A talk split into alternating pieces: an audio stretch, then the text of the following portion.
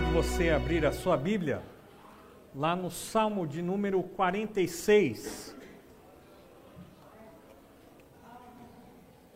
Salmo de número 46.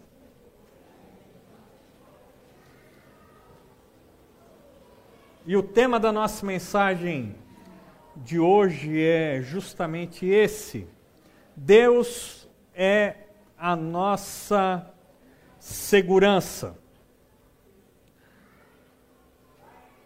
Em quem ou em que está a sua segurança?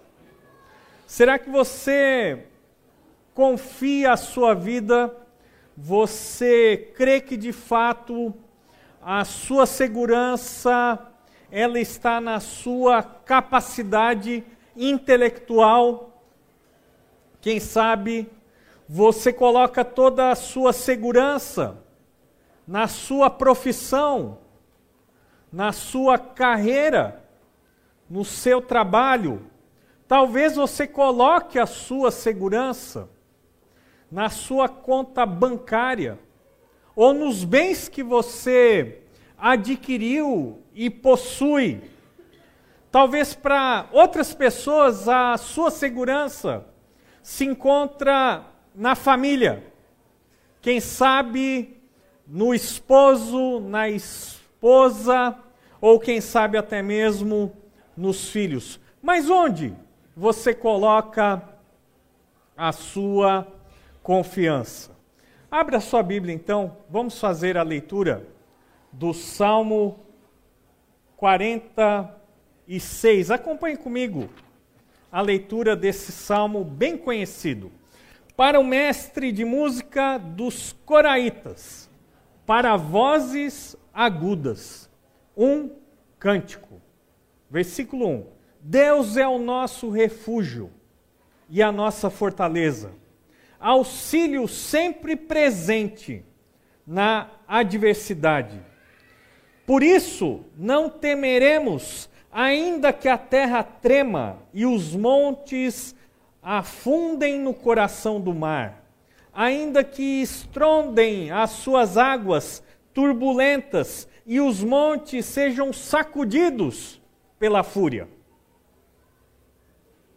Há um rio cujos canais alegram a cidade de Deus, o santo lugar onde habita o Altíssimo.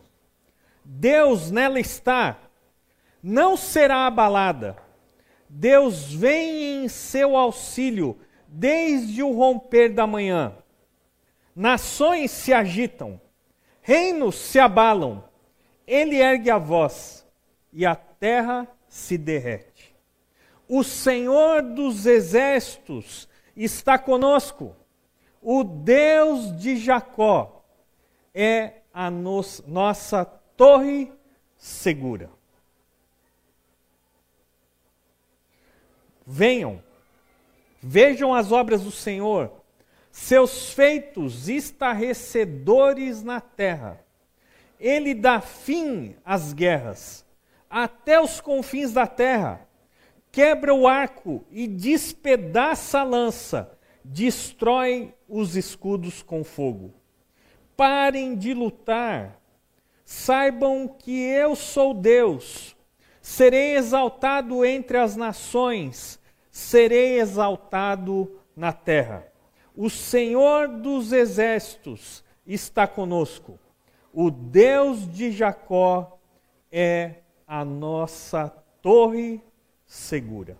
Abaixe sua cabeça, feche seus olhos, nós vamos orar mais uma vez. Amado Deus e Pai, nós te louvamos pela tua palavra, te louvamos especialmente pelos salmos que são tão preciosos e necessários durante a nossa caminhada com o Senhor aqui na terra.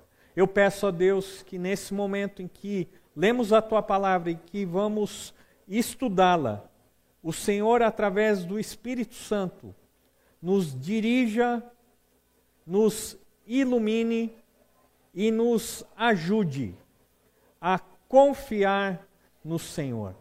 Essa é a nossa oração nessa noite e nós oramos em nome de Jesus. Amém.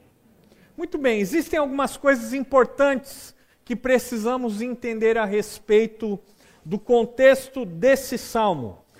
O Salmo 46, juntamente com 47 e 48, esses três salmos, eles são categorizados como salmos de Sião.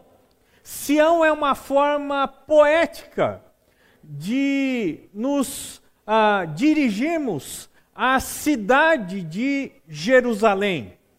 Esses salmos, conhecidos então como salmos de Sião, eles exaltam a cidade de Jerusalém como sendo a cidade santa, como sendo a cidade de Davi, a cidade do rei Davi, exaltando Jerusalém como sendo a cidade do nosso Deus.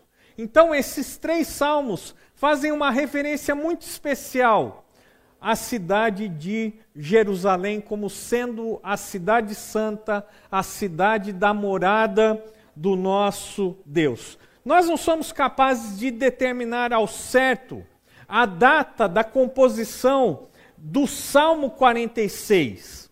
E muito menos conseguimos determinar com certeza quem foi o seu autor. Existem duas grandes possibilidades de ocasiões que inspiraram a, a composição desse salmo.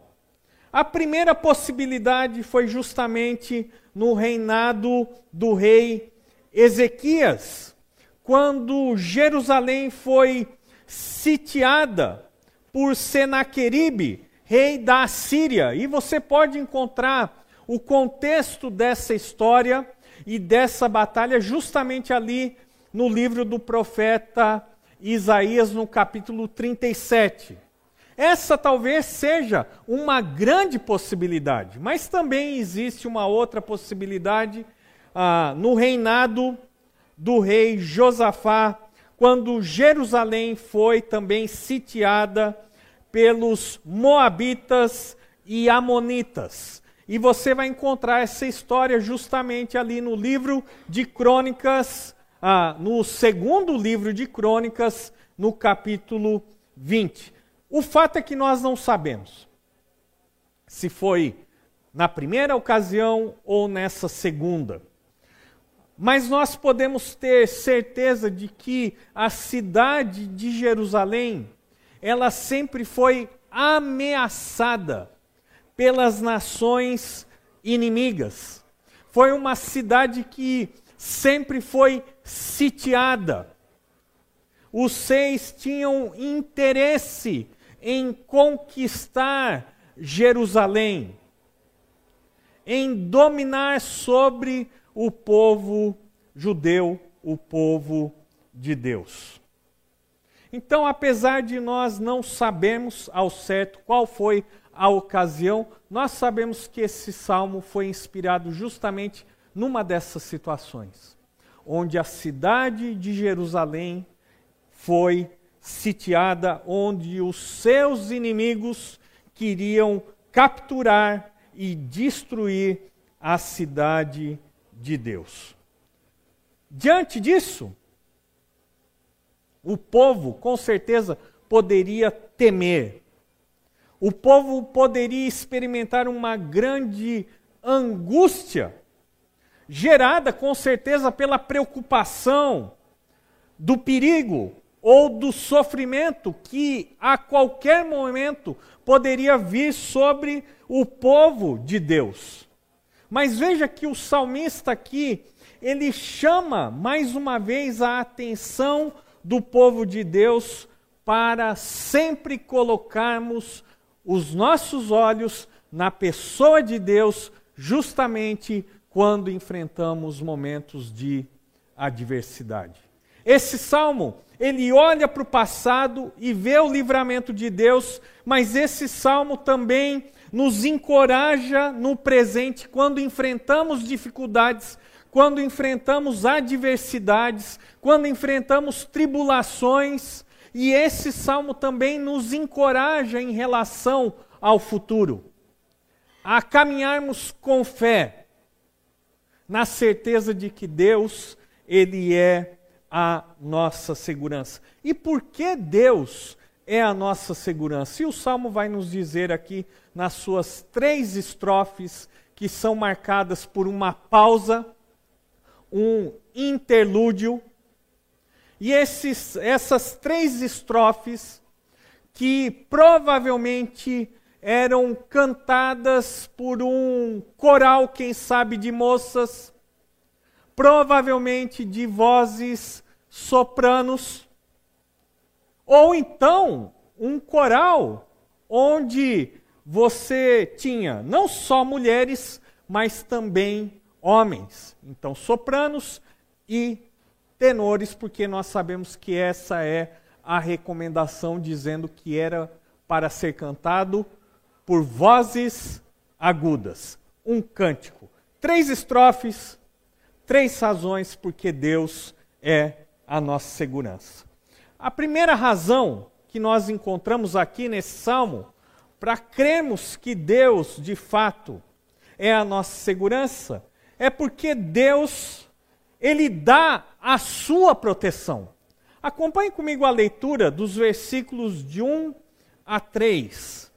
Veja o que a palavra de Deus nos diz aqui no Salmo. Deus é o nosso refúgio e a nossa fortaleza, auxílio sempre presente na adversidade. Por isso, não temeremos, ainda que a terra trema e os montes afundem no coração do mar, ainda que estrondem as suas águas turbulentas e os montes sejam sacudidos pela fúria. Veja que nesses primeiros versículos, nessa primeira estrofe, nós vemos o salmista afirmando que Deus de fato ele protege o seu povo. Deus é o nosso refúgio, ou seja, é um lugar onde nós podemos nos proteger, nos abrigar diante de uma tempestade, diante do ataque de um exército inimigo. Deus é esse lugar seguro, um lugar onde nós estaremos de fato protegidos. O salmista diz mais: ele diz que Deus não é apenas o nosso refúgio, mas também a nossa fortaleza. E a ideia aqui da fortaleza, sem dúvida nenhuma, já nos remete àquilo que era comum aos cidadãos de Jerusalém, uma cidade toda murada, fortificada, onde a população que vivia ali dentro dessas muralhas, de fato poderiam se sentir protegidos dos ataques dos inimigos. Deus é o nosso refúgio, é o lugar onde nós podemos nos abrigar. Deus é a nossa fortaleza. Ainda que os muros de Jerusalém pudessem trazer proteção aos seus habitantes, o salmista nos lembra que não são de fato os muros que nos protegem, mas sim a pessoa do nosso Deus. O versículo primeiro ainda nos fala o seguinte: que Deus, além de ser um refúgio, além dele ser uma fortaleza, ele é um auxílio sempre presente na adversidade. E a ideia de adversidade aqui, ah, muitas vezes também foi traduzida em algumas versões da Bíblia como tribulação adversidade e tribulação. Tanto uma quanto a outra palavra nos trazem a ideia de uma situação de aperto, onde você se encontra pressionado de todos os lados. É a ideia de alguém que corre e se encontra, nesse momento, num beco sem saída, onde não há escapatória. Veja o que a palavra de Deus nos diz: que Deus é esse auxílio, sempre presente, nesses momentos onde nós nos sentimos cercados, onde nós nos sentimos oprimidos, onde nós nos sentimos atacados, onde nós não encontramos saída, nós podemos sempre contar com a ajuda de Deus nesses momentos. Por isso, Deus dá a sua proteção ao seu povo. Deus dá a sua proteção a todos aqueles que nele confiam. Versículos 2 e 3. Por isso, não temeremos, ainda que a terra trema e os montes afundem no coração do mar, ainda que estrondem as suas águas turbulentas e os montes sejam sacudidos pela fúria. Veja que agora o salmista está trazendo à nossa mente uma situação de caos extremo, de calamidade, de eventos catastróficos. E veja que, mesmo diante desse cenário, onde nós vemos terremotos, deslizamentos de terra, tsunamis, mesmo nessas situações extremas, nós podemos confiar no Senhor. Por isso, não temeremos, ainda que, ainda que, ainda que a terra trema, ainda que os montes afundem no mar, ainda que estrondem as suas águas turbulentas, ainda que os montes sejam sacudidos pela fúria, nós não precisamos temer. É muito interessante aqui a ideia da literatura hebraica, porque a literatura hebraica, ela sempre descreve ou faz menção aos montes como um sinônimo de estabilidade, de firmeza, de algo que é totalmente inabalável. Mas veja aqui que o salmista diz assim: que ainda que os montes sejam sacudidos pela fúria, nós, como povo de Deus, não precisamos temer. Não precisamos então temer a maldade dos homens, nem as catástrofes da natureza, porque Deus é a nossa segurança ele nos dá a sua proteção. Pausa. Segunda estrofe.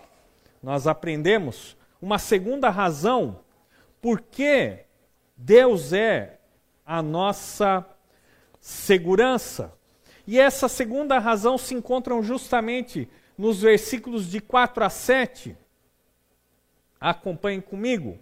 E nós vamos aprender que Deus ele é a nossa segurança, porque ele nos protege, mas também porque ele está presente.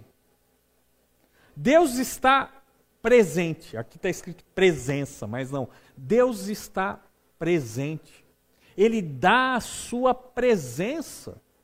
Veja o versículo de 4 a 7, acompanhem comigo. Há um rio cujos canais alegram a cidade de Deus o santo lugar onde habita o Altíssimo. Deus nela está, não será abalada. Deus vem em seu auxílio desde o romper da manhã. Nações se agitam, reinos se abalam, ele ergue a voz e a terra se derrete. O Senhor dos exércitos está conosco o Deus de Jacó é a nossa torre segura. Deus, então, ele não é só aquele que nos protege, mas ele também está presente em meio ao seu povo. Versículo 4, nós vemos algo muito curioso. Há um rio cujos canais alegram a cidade de Deus, o santo lugar onde habita o Altíssimo. Porém, não existe rio na cidade de Jerusalém. Não existe um rio que corta a cidade de Jerusalém. Diferente de outras cidades e capitais de reinos e impérios que sempre foram edificadas perto de rios para que a população fosse abastecida, Jerusalém, diferente dessas outras cidades, não possui um rio. Até mesmo São Paulo é cortada pelo rio Pinheiros. Mas veja que Jerusalém não. Então, como o salmista pode dizer: há um rio cujos canais alegram a cidade de Deus, o santo lugar onde habita o Altíssimo? Muitas pessoas acreditam que esse salmo foi justamente inspirado ah, na batalha do rei Ezequias, porque o rei Ezequias ele construiu um canal, desviando uma fonte de água, para que então toda a cidade de Jerusalém fosse abastecida. Porém, é muito provável que essa referência bíblica aqui não seja a do canal do rei, mas sim é uma referência a respeito das bênçãos e da graça de Deus, que sempre estiveram presentes na cidade de Deus, sobre o povo de Deus. Veja que, mesmo quando uma cidade está sitiada, uma das primeiras estratégias do exército inimigo é justamente interromper o abastecimento das águas. Porque sem água, o povo morre, morre de sede. Então, geralmente os exércitos eles trabalhavam para cortar esse abastecimento de água. E então, ah, essa situação forçava aquela população, aquele rei, a se entregar diante da possibilidade de todos morrerem de sede. Mas veja aqui que o salmista chama a atenção do povo de Deus, dizendo que, ainda que a cidade tivesse o seu abastecimento de água interrompido, eles poderiam descansar, porque o rio que vem do trono de Deus, que derrama das suas bênçãos, que derrama da sua graça, sempre seriam um motivo de alegria para os seus habitantes. Há um rio cujos canais alegram a cidade de Deus, o santo lugar onde habita o Altíssimo. As bênçãos de Deus, a graça de Deus está na cidade de Deus. As bênçãos de Deus, a graça de Deus estão sobre o povo de Deus. Deus, Ele próprio, está presente, morando no meio do seu povo. Versículo 5. Veja o que a palavra de Deus nos diz. Deus nela está. Não será abalada. Deus vem em seu auxílio desde o romper da manhã. A presença de Deus no meio do seu povo garantiria que a cidade de Deus jamais seria abalada. E de fato foi assim. Enquanto Deus esteve presente no meio do seu povo, enquanto ele habitou a santa cidade, ela nunca foi abalada. Mas o povo de Deus desobedeceu. O povo de Deus pecou contra o Senhor. O povo de Deus abandonou o seu Deus. E nós sabemos que, como consequência disso, a glória de Deus também se afastou do templo e da santa cidade. E uma vez que Deus não mais habitava na cidade, então, historicamente, nós sabemos que ela foi conquistada, que ela foi destruída. Não uma vez, mas duas vezes. Deus nela está. E como Deus estava naquela cidade? Nós sabemos que a cidade de Jerusalém não era apenas a capital do reino, mas ali também se encontrava o templo do Senhor. E ali no templo do Senhor se encontrava a arca da aliança. Deus então, ele fez a sua morada no meio do seu povo, primeiro no tabernáculo, depois no seu templo. A aliança era a prova de que, a arca da aliança era a prova de que Deus mantinha viva a sua aliança com o seu povo. E uma vez que Deus estava na santa cidade, essa cidade não seria abalada. Versículo 5, a segunda parte nos diz assim: Deus vem em seu auxílio desde o romper da manhã. O que isso significa? É que Deus vem ajudar o seu povo naqueles momentos críticos, naqueles momentos em que o povo, até mesmo a sua grande maioria, está simplesmente descansando, dormindo. Mas Deus já vem ao auxílio da cidade, do seu povo, desde o romper da manhã. E o romper da manhã era algo extremamente estratégico nas batalhas, principalmente da antiguidade. Porque o romper da manhã, com a claridade do sol, era justamente nesses momentos que os exércitos inimigos aproveitavam para atacar os muros da cidade. Mas a palavra de Deus nos diz assim: que Deus, ele vem ao auxílio da cidade, do seu povo, desde o romper da manhã. Versículo 6. Nações se agitam, reinos se abalam, ele ergue a voz, e a terra se derrete. Veja aqui o grande contraste entre as nações agitadas, fazendo barulho, se preparando para a guerra, o barulho do combate, das espadas, dos escudos, das lanças. Os senos também eles se abalam.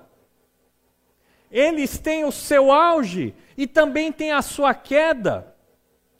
Eles vivem em conflito, alternando o poder entre os senos. De um lado nós temos essas nações que se agitam, que se abalam. Do outro lado, nós temos Deus, que ergue a sua voz. E quando Deus ergue a sua voz, a terra se derrete. Versículo 7. O Senhor dos exércitos está conosco. O Deus de Jacó é a nossa torre segura. Aqui nós vemos um dos nomes de Deus que aparecem muito no Antigo Testamento. E a ideia aqui do Senhor dos Exércitos não é que ele é simplesmente o comandante dos exércitos de Israel, mas a ideia aqui é uma referência àquele que é o comandante dos exércitos celestiais. dos exércitos de anjos ministradores. Deus é o Senhor desses exércitos, que são muito mais poderosos do que qualquer exército que caminhe e marche sobre a terra.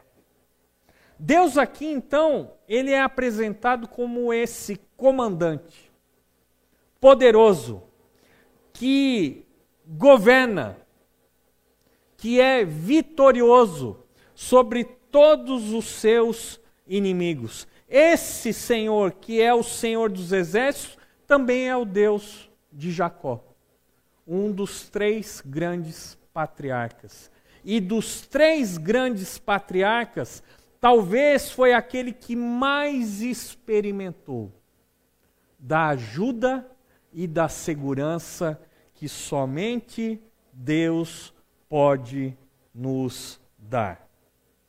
Veja então que o povo de Deus, a cidade de Deus, experimenta não apenas a proteção de Deus, mas também o cuidado. Ele é de fato a nossa torre segura. Veja que dentro das muralhas de Jerusalém existe ainda uma pequena fortaleza, ainda que os muros fossem derrubados e houvesse uma invasão, existia ainda uma fortaleza onde o povo poderia se abrigar. Mas aqui o salmista diz que Deus, ele é não apenas a nossa fortaleza, ele não é apenas o nosso refúgio, mas ele também é essa torre segura. Esse é o nosso Deus. E esse Deus está presente no meio do seu povo e em nossas vidas. Temos uma terceira estrofe uma raz... e é uma última razão porque nós podemos dizer que Deus, com certeza, é a nossa segurança. Porque Deus, ele revela o seu poder. Então veja, Deus, ele dá sua proteção. Deus está presente no meio do seu povo, mas Deus também lhe revela o seu poder. Versículos de 8 a 11, acompanhe comigo a leitura na sua Bíblia. O texto, então, nos diz o seguinte: Venham, vejam as obras do Senhor, seus feitos estarrecedores na terra. Versículo 9: Ele dá fim às guerras até os confins da terra, quebra o arco e despedaça a lança destrói os escudos com fogo. Continua, parem de lutar, saibam que eu sou Deus, serei exaltado entre as nações, serei exaltado na terra. O Senhor dos exércitos está conosco, o Deus de Jacó é a nossa torre segura. Veja que agora nós temos uma mudança de cena. Não mais uma cidade que está cercada pelos inimigos, mas agora uma cena da batalha. Ou melhor, do final de uma grande batalha, onde nós encontramos Deus como sendo aquele que é vitorioso, aquele que de fato vence todas as guerras. A estrofe começa com um convite: venham, vejam as obras do Senhor, seus feitos, seus feitos estarrecedores na terra. A ideia aqui é um convite. Venham vocês, vejam o que Deus fez. E a ideia aqui de contemplar, de ver as obras, tem a ideia de você observar, admirar os feitos que Deus acabou de realizar no meio do seu povo. Por isso é bem provável que esse salmo seja o resultado da vitória de Deus, do povo de Deus sobre os seus inimigos. Vejam as obras do Senhor, vejam os feitos do Senhor, vejam o livramento que Deus acabou de nos proporcionar. E aqui então ele continua: ele dá fim às guerras até os confins da terra, quebra o arco, despedaça a lança, destrói os escudos com fogo. Veja que há uma crescente aqui.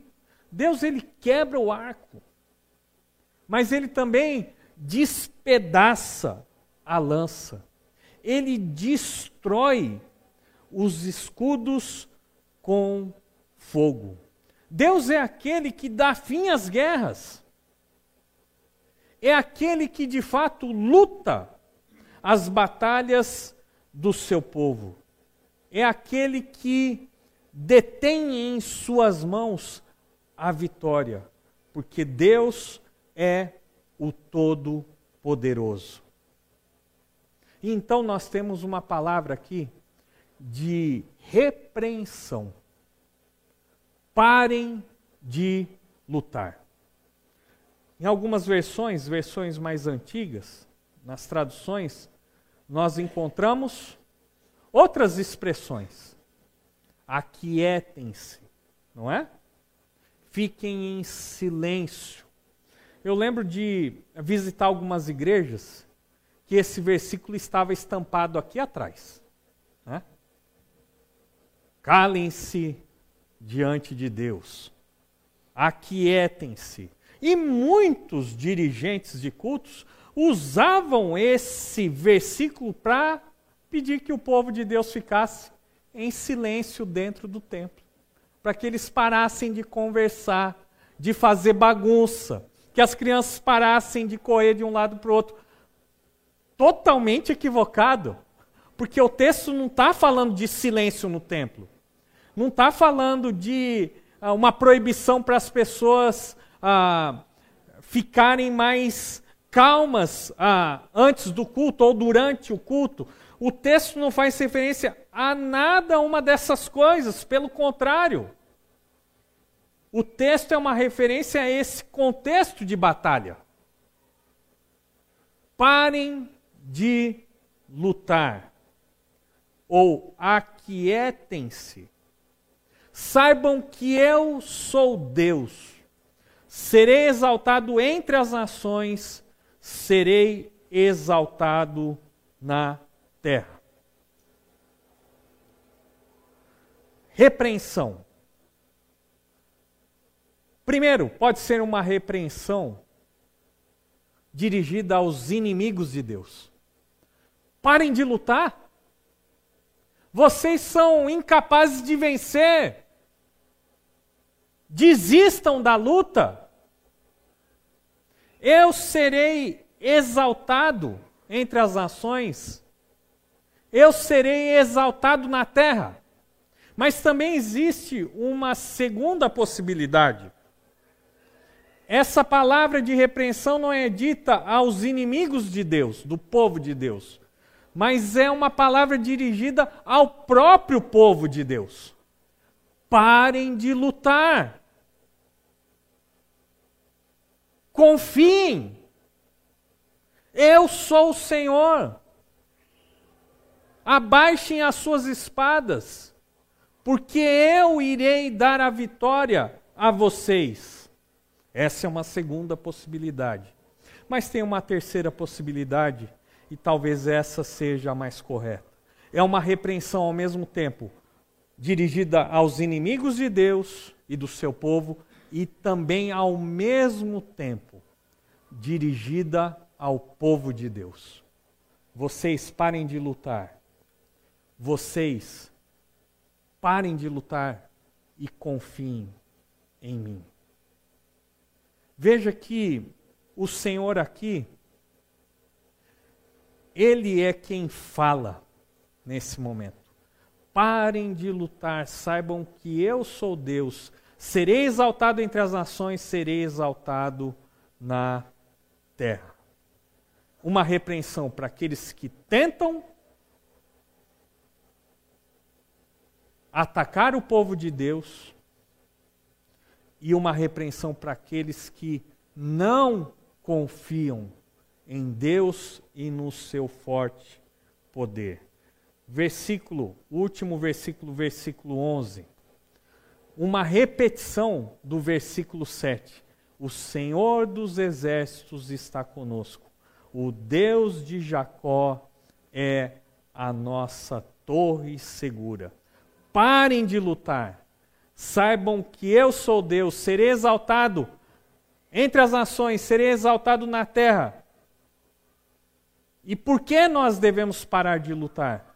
Porque o Senhor dos exércitos está conosco, Ele é a nossa torre segura. Deus, então, Ele é a nossa segurança, porque Ele nos protege, porque Ele está presente, porque Ele revela o seu poder. A vitória pertence ao Senhor. Como nós podemos concluir a lição do Salmo 46? Nós podemos dizer o seguinte: que Deus protege, Ele está presente e é poderoso para nos guardar nos momentos de adversidade. Deus protegeu a sua cidade, Deus protegeu o seu povo, Deus também protege a sua igreja. Deus também protege a vida daqueles que confiam nele. Deus ele estava presente na cidade de Jerusalém, no seu templo. Deus também está presente na sua igreja. Agora habitando cada um dos seus filhos. Deus ele tem o poder para nos guardar, assim como Deus guardou a sua cidade dos seus inimigos. Deus igualmente é poderoso para nos guardar e nos dar a vitória nos momentos de adversidade. Como nós vamos aplicar esse salmo em nossas vidas? Em primeiro lugar, esse salmo é um convite a abandonarmos a nossa arrogância. Porque nós confiamos em, no, em nossas próprias forças, porque nós confiamos na nossa capacidade intelectual, porque nós confiamos nas nossas finanças, nos nossos bens, nós confiamos na nossa capacidade profissional, nós confiamos em nossos diplomas, nós confiamos na nossa habilidade de nos relacionarmos bem com as outras pessoas, de influenciarmos as outras pessoas. Nós muitas vezes confiamos tanto em nossa família ou em alguma pessoa. Mas no fundo, no fundo, todos nós sabemos que não podemos colocar a nossa segurança em nenhuma dessas pessoas e em nenhuma dessas coisas. Devemos confiar unicamente no Senhor. Esse salmo que fala a respeito de um Deus que nos protege, um Deus que está presente, um Deus que é poderoso, tem como objetivo arrancar do nosso coração qualquer pretensão, qualquer arrogância ou sentimento de orgulho tem como objetivo incutir em nossas vidas humildade. Devemos reconhecer que existe uma grande diferença entre nós e o nosso Deus. E esse Deus que é tão grandioso, mesmo sendo tão poderoso, ele vem até nós e está conosco e o seu espírito habita em nossas vidas. Uma segunda maneira de aplicarmos esse texto é que nós precisamos, de uma vez por todas, abandonar o medo. E o medo é justamente essa angústia, essa aflição que toma conta das nossas vidas. Todas as vezes que nós achamos que iremos enfrentar um perigo, seja real ou não. Ou quando nós estamos na eminência de experimentarmos sofrimentos que poderão vir ou não, o salmo nos convida a abandonarmos o medo e a colocarmos a confiança no Senhor.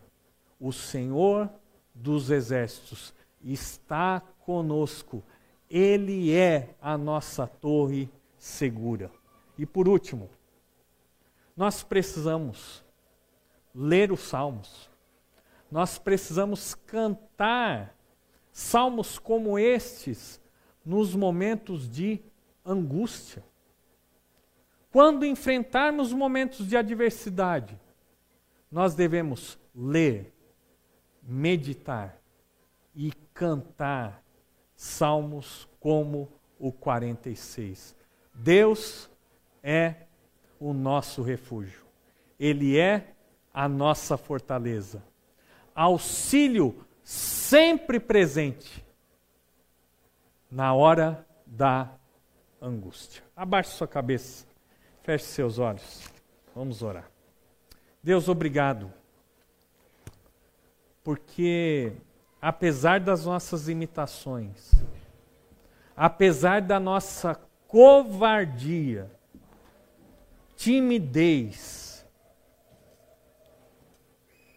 e falta de esperança nos momentos de angústia, nós podemos nos voltar para o Senhor